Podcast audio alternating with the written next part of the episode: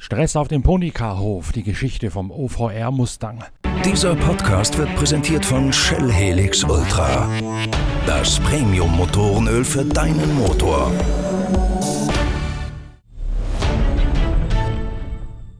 Ich hatte euch ja versprochen, dass wir uns an diesem 24-Stunden-Wochenende nicht nur um die großen GT3-Teams kümmern, sondern in der Serie Highway Through Green Hell auch ein bisschen auf die Klassen und auf die Amateure eingehen. Ein solches Amateurteam und dazu noch ein ausgemachter Publikumsliebling ist das Ford Mustang-Team von OVR Racing. Und bei diesem Team geht es schon gleich einmal richtig zur Sache. Es gibt spektakuläre Bilder von einem Motorplatzer am Donnerstag und das war erst der Anfang einer Leidensgeschichte, wie sie wohl nur ein 24-Stunden-Rennen schreiben kann. Höchste Zeit also mal bei OVR im Teamzelt vorbeizuschauen, bei einem der Hintermänner des Projekts, nämlich Ralf Zaber, dem Fahrer.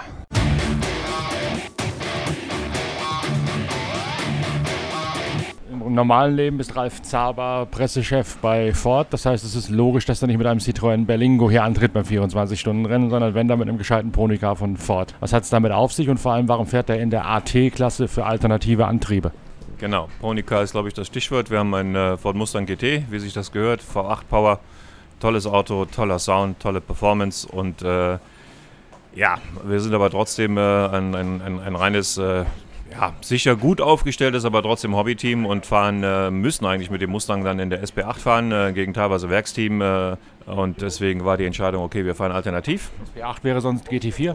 Äh, SB8 wären GT4-Fahrzeuge und äh, Hubraum eben, äh, der Mustang hat natürlich 5 Liter Hubraum und äh, dann fahren wir eigentlich gegen Ferrari und gegen Lamborghini.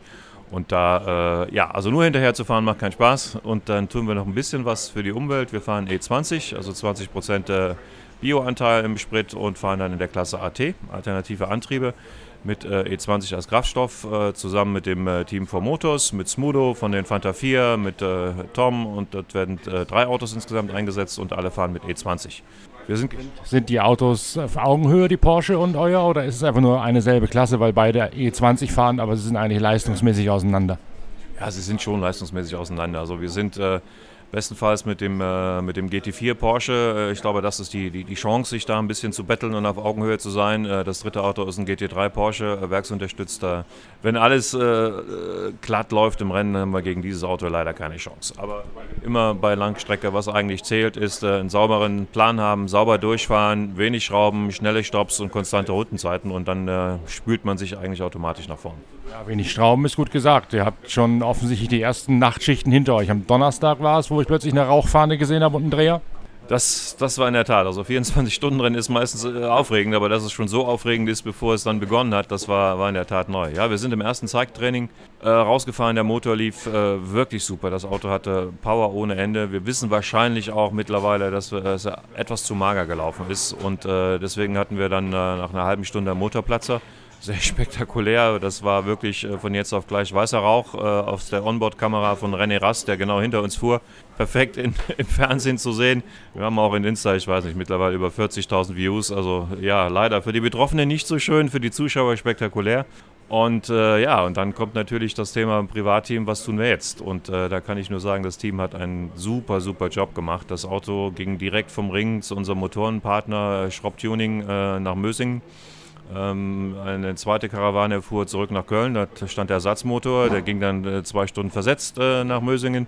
Das ganze Paket ist dann so gegen 22 Uhr eingetroffen und die äh, Jungs und Mädels dort haben eine Nachtschicht eingelegt, haben den Motor eingebaut haben sich super da wirklich eingebracht und äh, morgens um sechs bekomme ich einen Anruf und da war der Motor drin. Das war die gute Nachricht und die schlechte Nachricht, äh, der Motor war offensichtlich falsch zusammengebaut. Also er hat direkt mit falschen Steuerzeiten äh, überhaupt nicht funktioniert. Äh, Kolben und Ventile sind direkt kollidiert. Also der Motor war innerhalb von fünf Minuten leider auch wieder kaputt. So, das war dann die zweite ja, Hiobs-Botschaft und dann haben wir innerhalb von drei Stunden einen, äh, was gar nicht so einfach war, einen kompletten Ersatzmotor nochmal aufge, aufgetrieben. Der ist dann per Kurierfahrer wieder nach Mösingen gegangen, ist dann gestern Abend äh, dort eingetroffen und die Jungs haben äh, wieder bis 12 Uhr geschraubt. Und dann äh, ging unser Shuttlefahrer mit dem Auto auf die Reise und war morgens um halb vier wieder hier am Ring. Also nochmal Riesenkompliment an alle hier im Team und an Schropp Tuning, weil alleine hätten wir das nie geschafft. Wo kam der Motor noch her? Habt ihr in Köln bei Ford noch eine Palette von Motoren rumstehen oder musstet ihr einen Mustang da ausschlachten aus dem Testwagenfuhrpark oder was weiß ich? Ich habe ja gerade zwei zurückgegeben. Genau, also Ausschlacht nicht, das hätte wahrscheinlich nochmal äh, zweieinhalb, drei Stunden Ausbau bedeutet. Nein, nein, der kam in der Tat aus dem Ersatzteillager, aber was ich äh, zugegeben selber gar nicht wusste, es gab in ganz Deutschland fünf Ersatzmotoren, nicht mehr.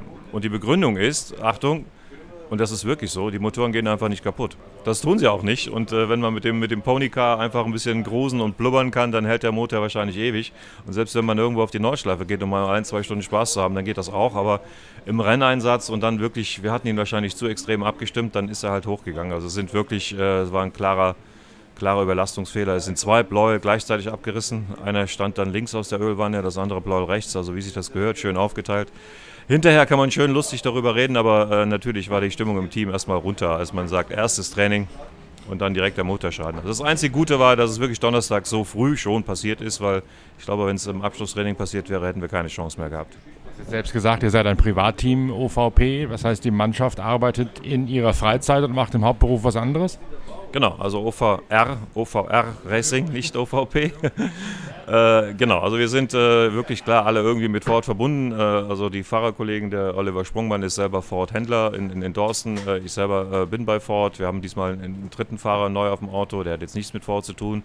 Das Auto ist äh, unterstützt von dem Ford Store, Ford Kreuznach, dort steht das Auto, dort haben wir die Werkstattsmöglichkeit, die Spezialwerkzeuge etc. einige der Mechaniker sind Ford-Mechaniker, also das passt schon gut zusammen, aber in der Tat, also wenn andere Leute nach Feierabend die Füße hochlegen, sind wir zwei bis dreimal die Woche am Auto und versuchen dann mit dem Einsatz hier mit den, mit den großen Jungs, wie man so schön sagt, mitzuhalten. Aber ich glaube, das haben wir in den letzten Jahren ganz gut gemacht.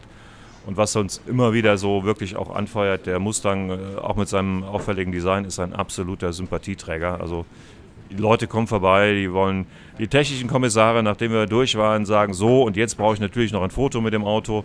Der Streckensprecher kennt das Auto, der kennt auch die Geschichte, weil unser Auto heißt Bullet.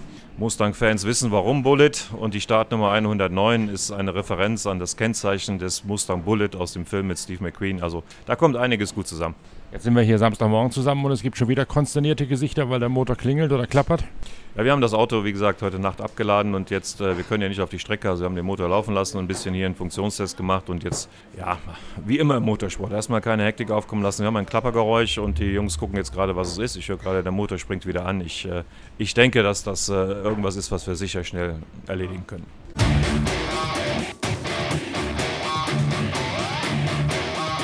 Wir werden die Mannen von OVR mit ihrem Mustang weiter begleiten im Verlaufe dieses Rennens. Sie werden eine der Equipen sein, auf die wir ein besonderes Auge haben, neben dem Honda Civic Team von Vogel und neben der KTM-Mannschaft mit den beiden Crossbow. Auch da gibt es noch einiges dazu zu erzählen. Das kommt dann in einer nächsten Folge in unserer Serie Highway Through Green Hell. Bis dahin liked uns, empfehlt uns weiter und gebt uns Däumchen. Danke fürs Reinhören. Euer Norbert Okenga.